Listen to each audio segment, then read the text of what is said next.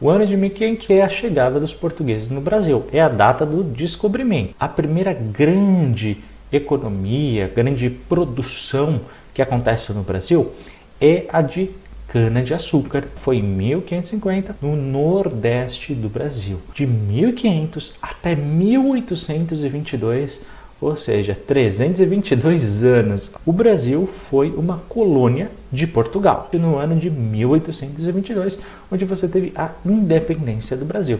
O café ele foi a grande economia do Brasil em São Paulo e no Rio de Janeiro. Em 1850. Quando que acaba a escravatura no Brasil? No ano de 1888. Um ano depois, você tem a proclamação da República. Os cafeicultores que são aqueles que produzem o café, eles que começam a dominar a política. De 1917, a gente já está aí no século XX, né? Então, a greve geral operária